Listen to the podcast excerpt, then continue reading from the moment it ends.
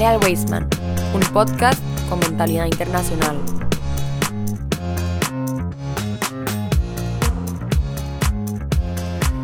Muy buenos días, muy buenas tardes, muy buenas noches, comunidad Weisman. Es para nosotros un gusto que puedan sintonizarnos nuevamente en este programa Jale al Weisman, un podcast con mentalidad internacional. Hoy este, este programa se viste de gala eh, ya van a entender y van a escuchar por qué. Eh, estoy seguro que ya leyeron el título y saben de qué trata y qué temas vamos a abordar.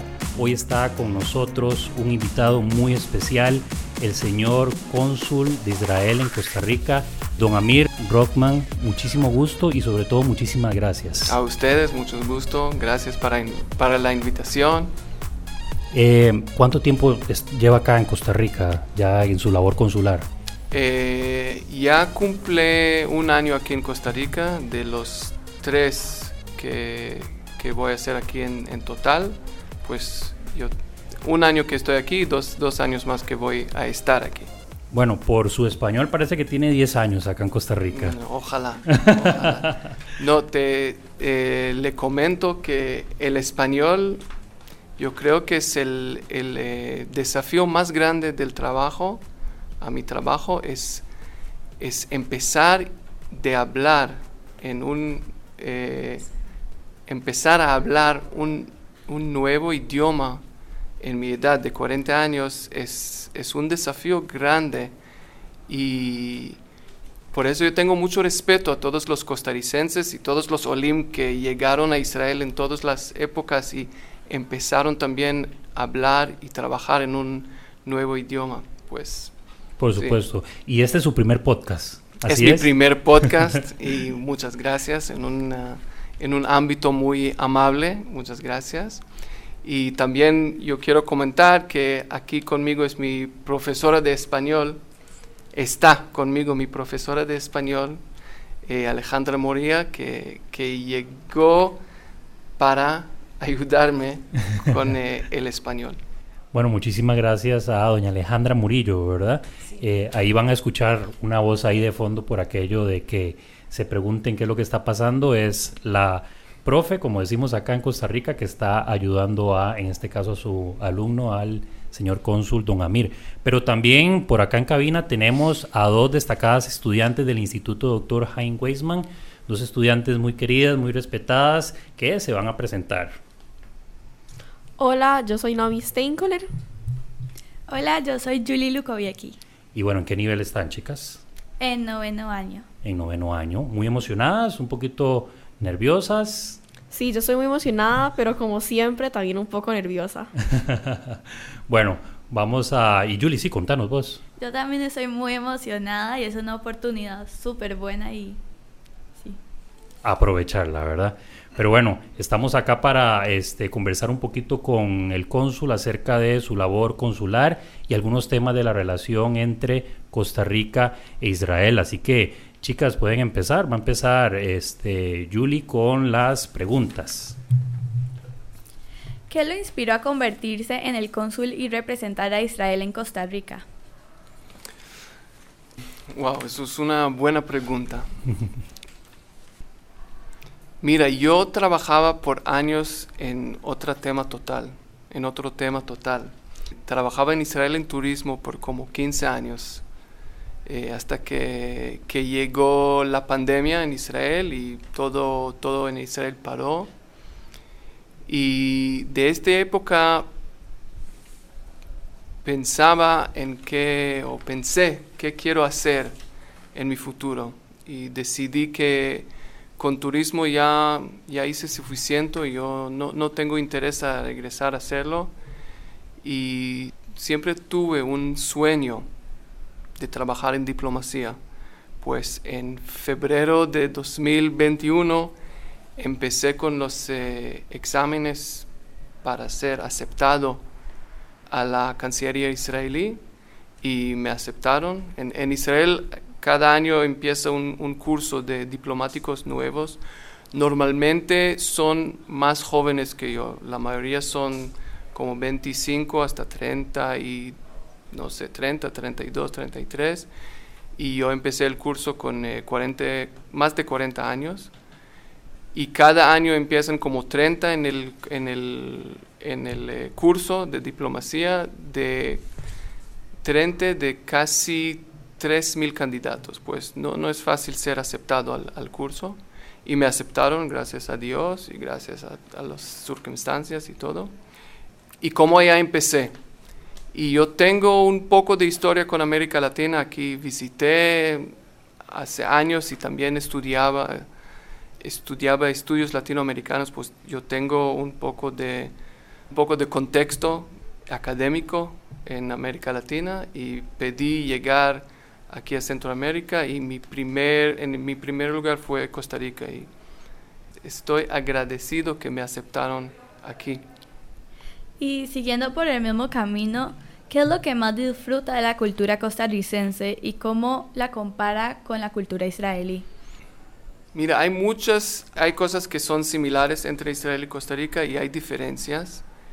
Y una diferencia que yo veo aquí en Costa Rica que creo que ustedes hacen mejor que en Israel es que la gente aquí en Costa Rica tiene mucha paciencia eh, en un montón de cosas. Primero, aquí la gente tiene paciencia para, por, para, para el mal español de los extranjeros que están aquí. y uh, yo, yo, siempre, yo digo siempre a todos mis amigos que lleguen de Israel o de otros países que, que aquí la gente quiere entenderle.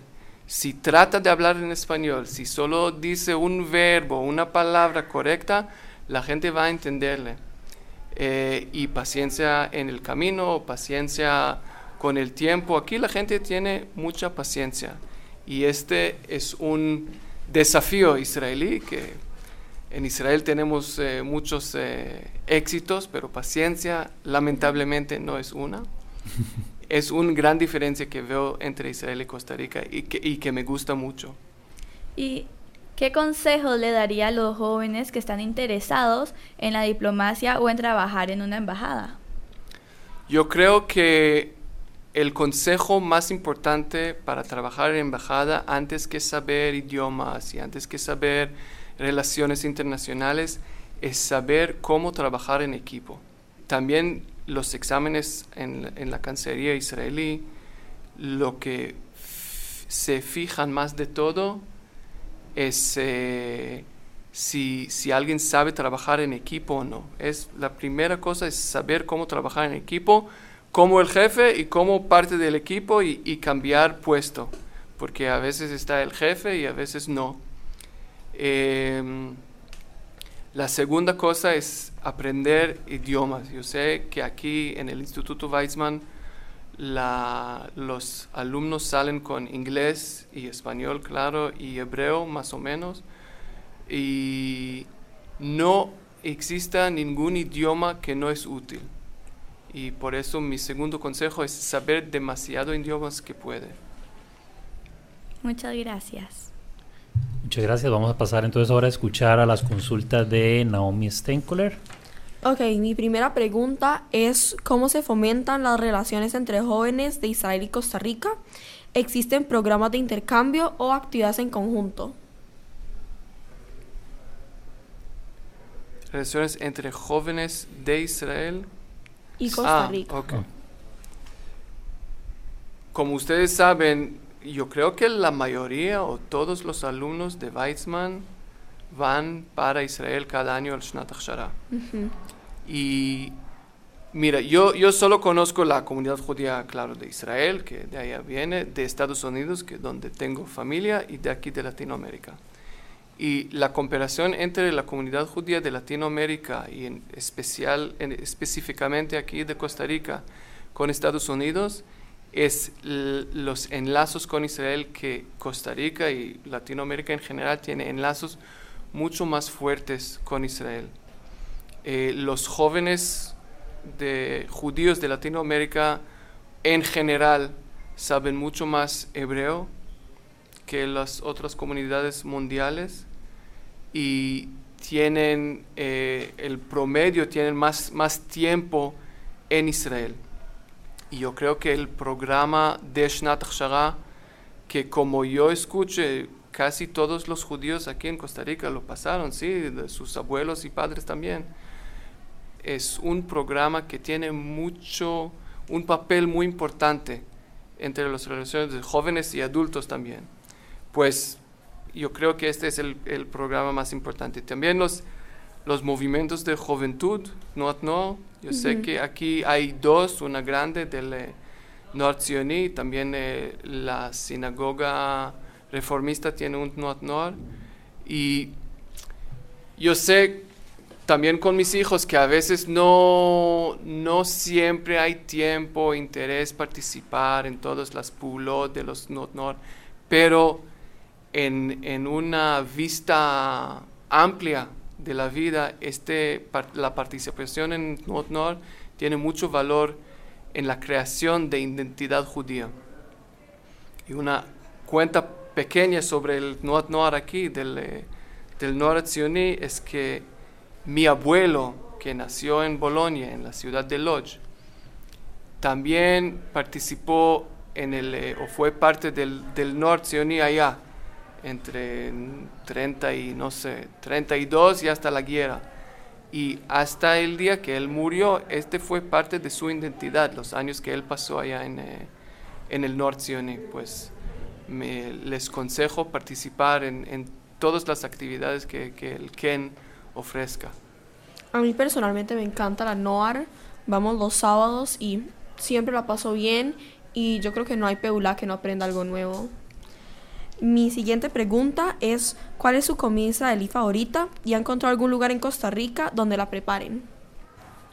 Mi comida israelí favorita es algo muy sencillo y muy fácil que puedo encontrar también aquí en algunos de los supermercados, que es el tejini, que mm. puede comprarla con, eh, en un eh, eh no, no en lata, en eh, jar,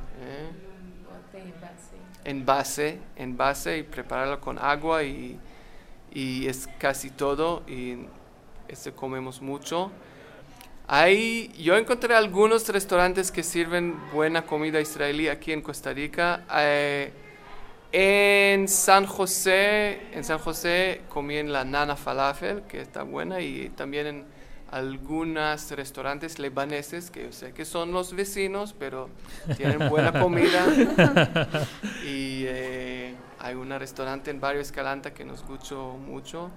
Y más en las playas, en las playas en Monteverde y en, eh, y en, eh, en Arenal hay unos restaurantes israelíes, en Jacó también.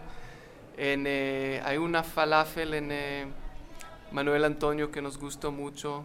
Pues allá más, en las playas hay más, porque, no sé, para los turistas israelíes y, y todos. Ok, perfecto. A mí también me encanta la comida israelí. Por último, ¿cómo describiría la relación actual entre Costa Rica e Israel? Estamos en una muy buena época de las relaciones entre Israel y Costa Rica. Eh, tenemos que recordar que las relaciones entre la comunidad judía de Costa Rica y, Israel es una, un tema y las relaciones este, entre los gobiernos es otro tema. Pues entre la comunidad de Israel siempre fue, tuvo buenas relaciones. Ha tenido buenas relaciones. Pues es un parte que, pero entre el gobierno de Costa Rica y el gobierno de Israel tuvimos buenos tiempos y malos tiempos. En, en general las relaciones siempre han sido buenos, pero cambian mucho. por el inicio, y este es algo que yo siempre eh, digo, que la creación del Estado de Israel eh, pasó por el apoyo de América Latina en general y específicamente de Centroamérica y Costa Rica. Y en el voto histórico en el ONU en 47 eh, votaron en favor 33 países y este voto no puede, estos 33 países a siempre les agradecemos. Pero eh, con, los diferentes, con los diferentes gobiernos las relaciones cambiaron y a veces, fue, a veces fueron eh, menos cercanos y a veces más cercanos. Con el nuevo gobierno del de señor eh, Rodrigo Chávez, las relaciones empezaron en un nuevo camino que el gobierno costarricense tiene mucho interés de acercar con Israel. Estamos, hemos firmado algunos acuerdos económicos en los últimos dos años. Firmamos más acuerdos entre Israel y Costa Rica que en los últimos 20 años. Tuvimos en el último año tres, cuatro visitas ministeriales costarricenses en Israel, que este no pasó en años. El Ministerio de Comercio Exterior, Manuel Tovar, visitó, ha visitado Israel dos veces. La actual ministra de MISIT ha visitado Israel y también el canciller de Costa Rica también visitó Israel. Todas son visitas importantes.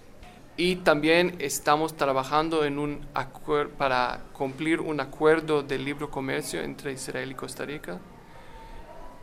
Y en los últimos años, eh, específicamente en, en los últimos dos años, en el último año con el nuevo gobierno, el intercambio comercial entre Israel y Costa Rica ha crecido significativamente pues yo puedo decir que, estamos en un muy buen momento entre Israel y Costa Rica políticamente. Muchísimas gracias a esas preguntas de las chicas que creo que estuvieron bastante, bastante bien. Aprovechando esta última que realiza Naomi, eh, quería consultar acerca de ese Tratado de Libre Comercio que sé que todavía está en construcción y se está negociando. Eh, para nadie es un secreto, ni para las comunidades de la diáspora, ni para el mundo entero, que Israel es una de las primeras potencias económicas, ya no solo regionales, ¿verdad? Donde está en el Medio Oriente insertada, sino a nivel mundial. Tiene un PIB potente, eh, desarrollo tecnológico potente.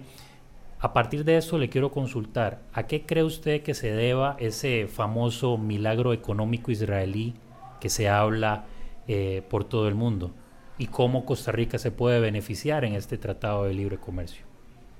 Vuelvo a la, primera pregunta de la entrevista, es que, las cosas que tenemos en, en común entre Israel y Costa Rica. Los dos países fueron creados en el mismo año y hasta más o menos las 80 tuvimos un nivel de un estándar de vida más o menos parecido hasta las 80 eh, tuvimos más o menos el mismo PIB, ¿ok?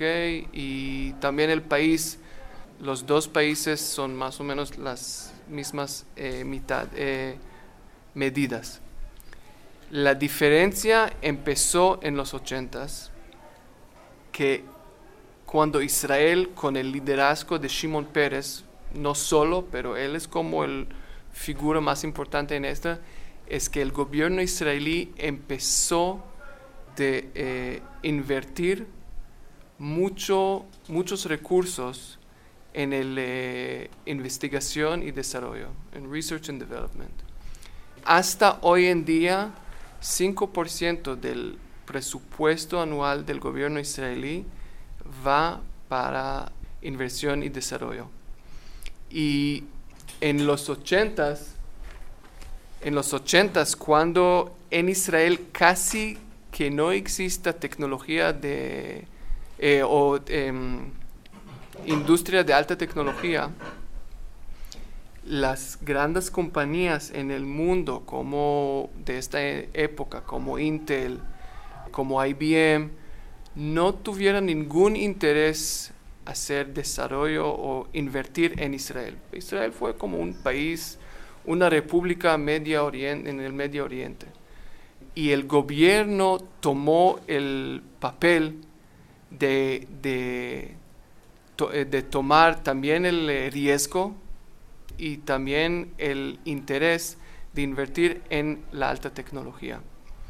Y 40 años después, hoy, la mayoría de inversión en desarrollo y investigación y desarrollo en Israel llega del dinero privado, como más de 90%, pero todavía el gobierno invierta en el desarrollo y este fue el parte más importante de hacer el cambio económico y cambiar la economía israelí de, de, ser una economía de agricultura, basada en agricultura y tecnología militar, que también siempre tuvimos, y a la tecnología, a la industria de alta tecnología que tenemos hoy. Pues el consejo más importante que, que yo puedo dar es eh, inversión en desarrollo por el parte del gobierno que después puede jalar inversión privada.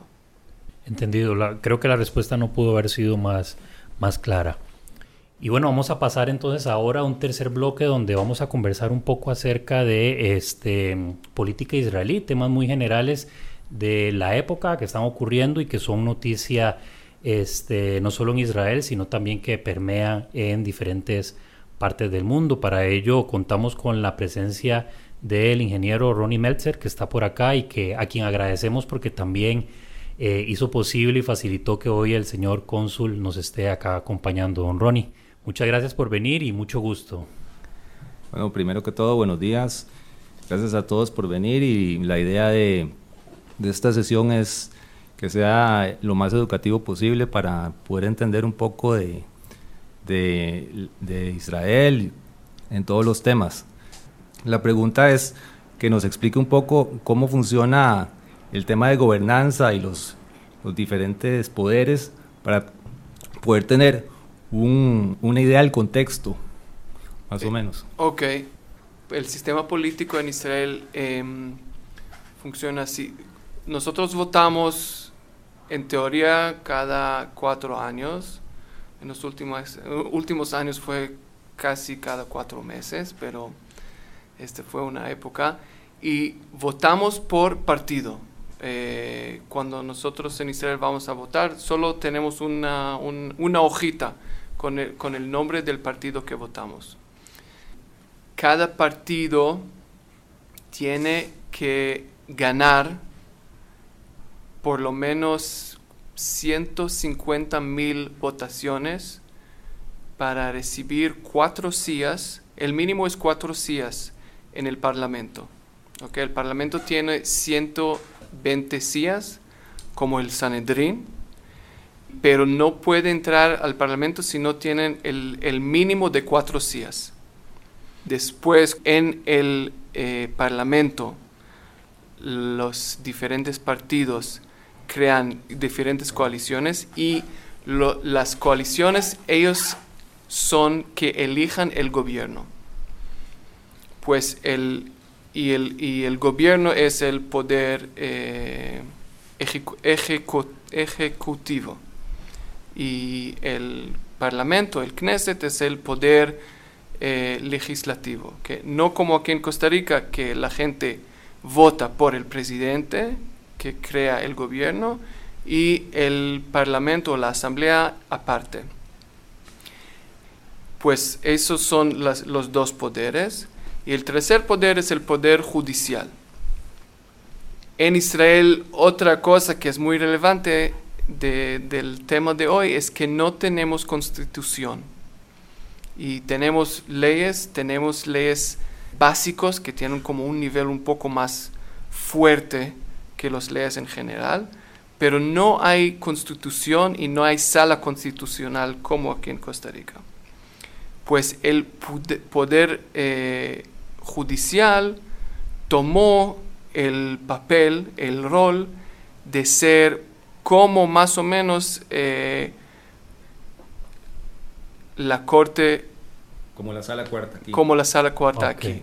Pero también todo este pasó en partes y nunca ningún poder en Israel, en, en el inicio del, del, Estado, en 48, 49, el primer parlamento, el Knesset, decidió, no, es en la de la, del, Declaración de Independencia Israelí, dice que hasta eh, mayo 1949 vamos a, a cumplir una constitución.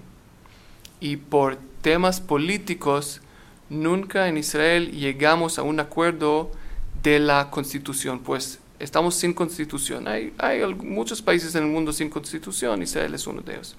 Pues el sistema en general es que la gente vota por el Parlamento, el Parlamento elija, elija, ah, elige, elige. Me, Alejandra es la única tica que corrige mi español. Todos aquí tienen demasiado paciencia para escuchar errores y decir, sí, sí, sí. Solo, gracias, profe.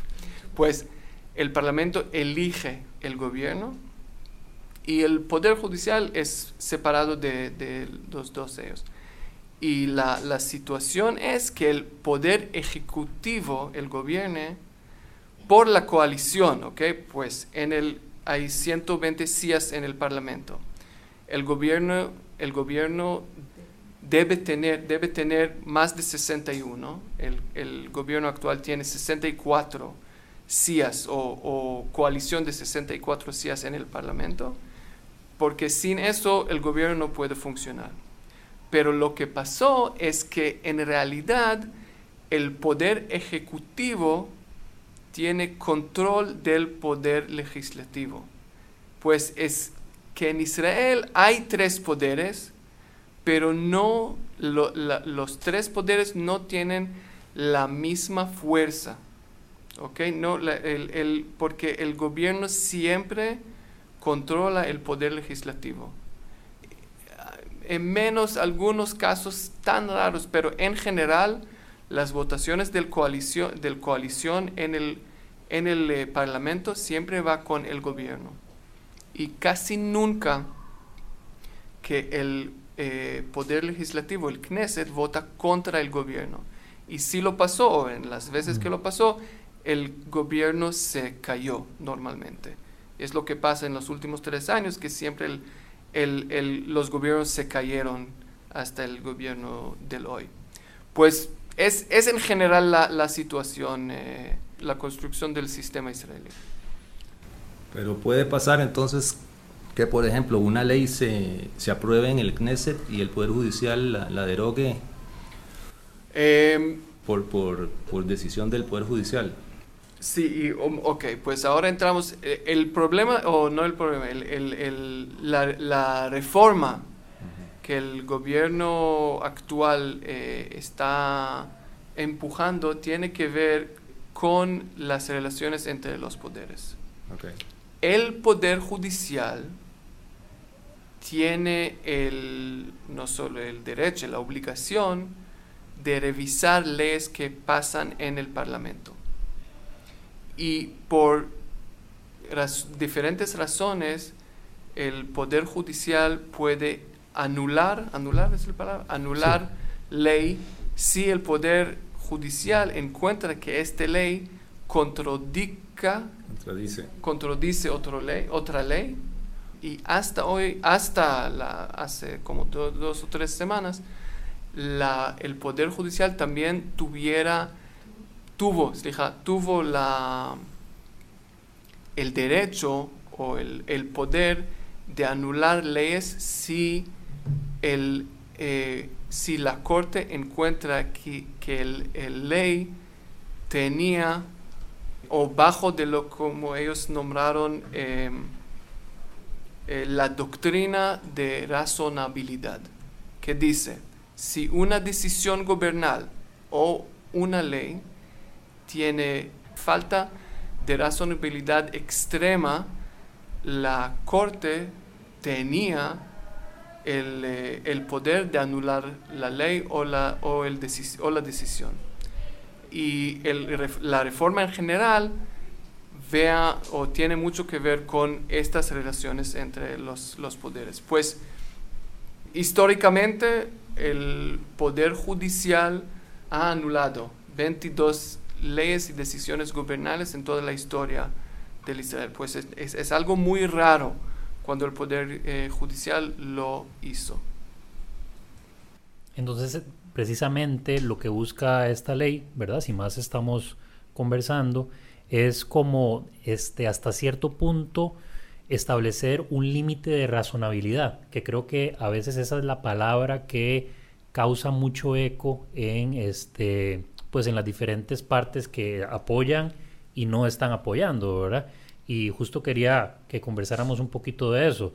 Ahorita eh, hay, ¿verdad? Eh, hay una serie de movimientos en Israel que un, grupo que apoya, otro grupo que no apoya, ¿verdad? Y a veces pareciera como que cuesta conciliar ese, ese, ese detalle.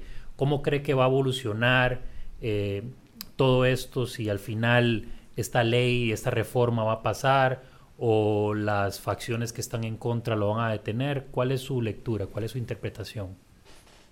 Yo, yo quiero empezar con otra cosa, con permiso. Es que, que estamos hablando en, en un tema muy explosivo. Claro.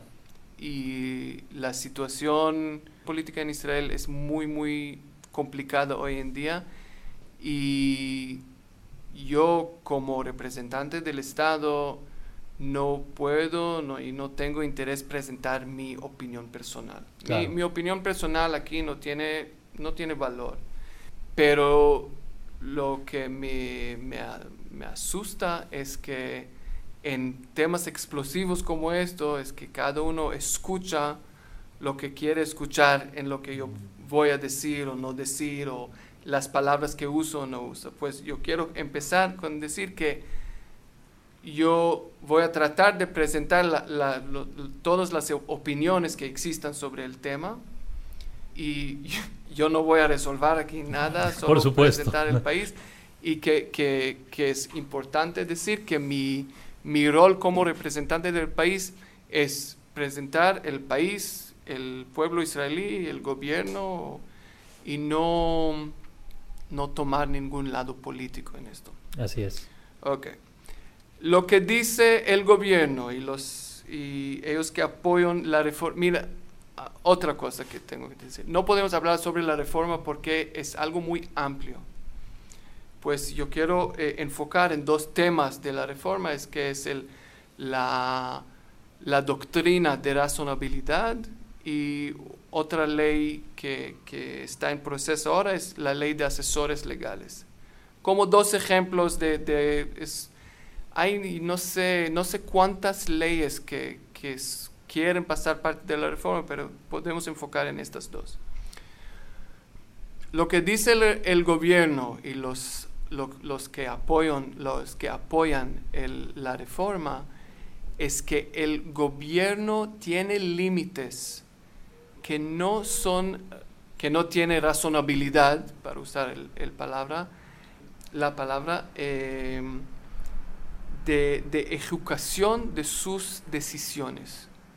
Que si el gobierno quiere pasar una decisión, como ellos dicen, siempre encuentra problemas con el Poder Judicial y la manera de la oposición que no recibió el apoyo del pueblo de anular, negar, eh, eh, molestar las decisiones del gobierno, es siempre ir al Poder Judicial y quejar que no es legal, que es contra la razonabilidad, etcétera, etcétera, etcétera. Y por eso el gobierno siempre tiene problemas ejecutar sus decisiones. Es en general. Y en el caso de la doctrina de razonabilidad, ellos dicen que un juicio que no fue elegido por el pueblo no tiene el derecho de decidir qué tiene razonabilidad y qué no. Hay un gobierno elegido por el pueblo y el gobierno quiere desarrollar su política y sus, eh, eh, sus planes en Israel. Y el Poder Judicial no tiene nada que ver con, con estas políticas.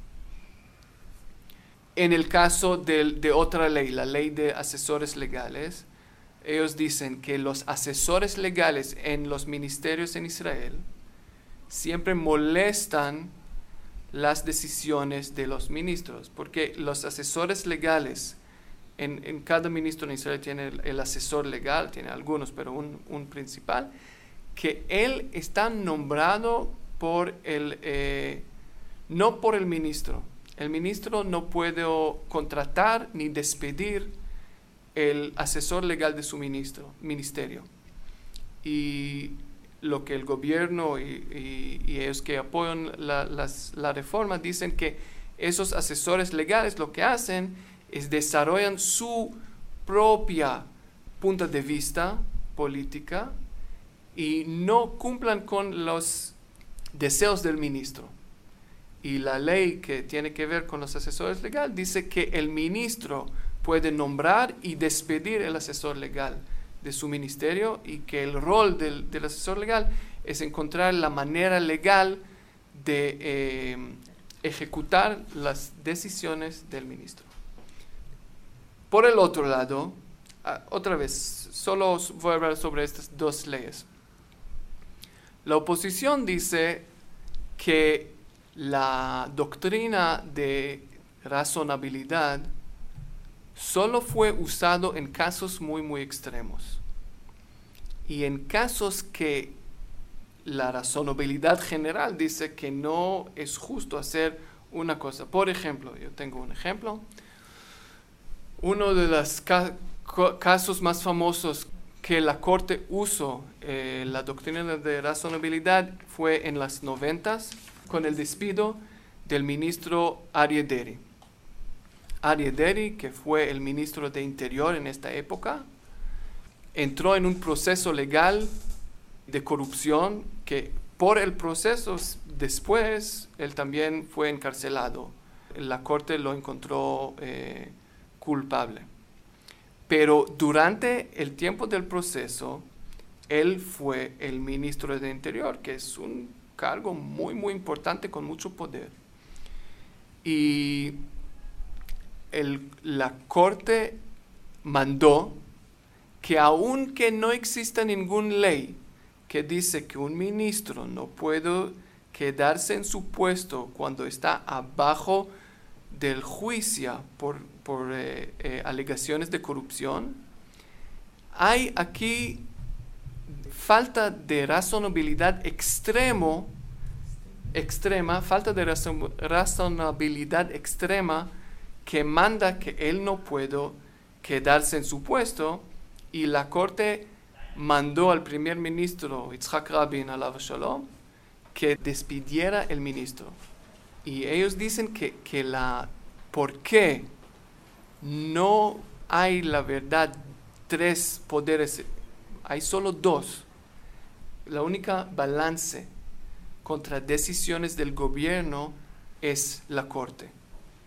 Y porque el, el parlamento casi nunca niega decisiones del gobierno, el único poder del país que puede negar el gobierno es la corte. Y si la corte no tiene eh, libertad de trabajar, el pueblo no, no tendría em, defensa contra decisiones del gobierno que, que, que faltan razonabilidad o otras cosas. En el caso de, los, de, la ley de los asesores legales, lo que dice la oposición es que el asesor legal de, de, un ministro es lo que manda lo que es legal y no legal. Y si el ministro puede despedir el asesor legal para no, el, el, el asesor legal siempre va a vivir en miedo del ministro y siempre va a decir que, todo es legal y no va, porque el ministro cambia, ¿sí? No sé, en cualquier ministerio el ministro va y dos años, tres años, cuatro años, si, si todo salga bien, y después llega otro ministro, pero el ministro tiene que seguir trabajando. Y si el, eh, y si el ministro quiere hacer algo que es ilegal y no hay nadie en el ministerio que puede decirlo, mira, este no puedo hacer, no hay defensa contra decisiones ilegales de los ministerios. Y también dice la oposición que yo creo que en Israel todos están de acuerdo que hay que hacer cambios en, o una reforma, unos cambios en, en el sistema legal. Pero la oposición dice que en el gobierno actual, que fue elegido por una diferencia de 5 mil votaciones. Ellos tienen 64 días, pero si cuenta las votos, porque hay algunos partidos que no pasaron el mínimo y la diferencia en votaciones por el gobierno y contra el gobierno es mínimo y que es un gobierno que tiene representación de los grupos más extremos en la población israelí, con más de un ministro eh, ex encarcelados, con más de un ministro que son que fueron eh, eh, acusados por, por temas de, de, terror, violencia, racismo, este gobierno no tiene el derecho de hacer cambios tan eh, dramáticos en, en el sistema judicial de Israel. Es algo que hay que hacer con un, un acuerdo amplio. Y más de todo es que el primer ministro que, está, está en tres procesos judiciales por alegaciones de corrupción, tiene mucho interés personal en, las, en la reforma. Y pues si, si lo que la oposición dice es, mira, si hay que hacer reforma, la pregunta es quién lo hace. Si lo hace algo que está en proceso judicial, que ahora está cambiando el, el sistema tiene aquí una falta de razonabilidad extremo, es lo que dice la oposición. Pues espero que logró hacerlo sin decir mi opinión y sin enojar a nadie o enojar a todos en una manera igual. No, yo creo que, vamos a ver, en, en temas... Eh, en temas de opinión política en cualquier parte del mundo siempre vamos a tener esos componentes en los que uno está a favor, en contra, y creo que es parte del desarrollo este, no solo de Israel, sino de cualquier país del mundo en el que van a tener un proceso de reforma de cualquier tipo, siempre van a haber grupos que van a eh, estar a favor de una o de otra eh, decisión. Eh, creo que estamos llegando ya al final del programa, sin duda muy agradecidos y emocionados por este espacio, facilitado, como dije hace un momento, por el ingeniero Ronnie Meltzer, que hizo todo esto posible y por supuesto con la participación del señor cónsul Amir Rothman que hoy este, nos dio cátedra en diferentes elementos, diferentes preguntas y diferentes dudas que teníamos. De verdad que muchísimas gracias señor cónsul por haber aceptado este, la invitación y venir a compartir acá en el podcast de Halal Weisman con nosotros y con estudiantes. Okay, muchas gracias, muchas gracias don Ronnie y suerte a todos los alumnos y profesores del Instituto Weizmann aquí en San José.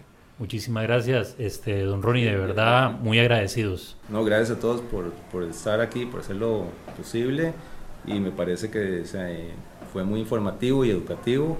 Espero que siga con, el, con este podcast que es una buena iniciativa para, para, el colegio y gracias a todos. Y sin duda esperamos que sea de provecho para cada uno de nuestros oyentes dentro de la comunidad y fuera de ella. Esperamos que la información haya sido lo suficientemente diáfana, comprensible y sobre todo provechosa en cada una de las secciones que compartimos hoy. Nos escuchamos en próximos programas de Harald Weisman, un podcast con mentalidad internacional.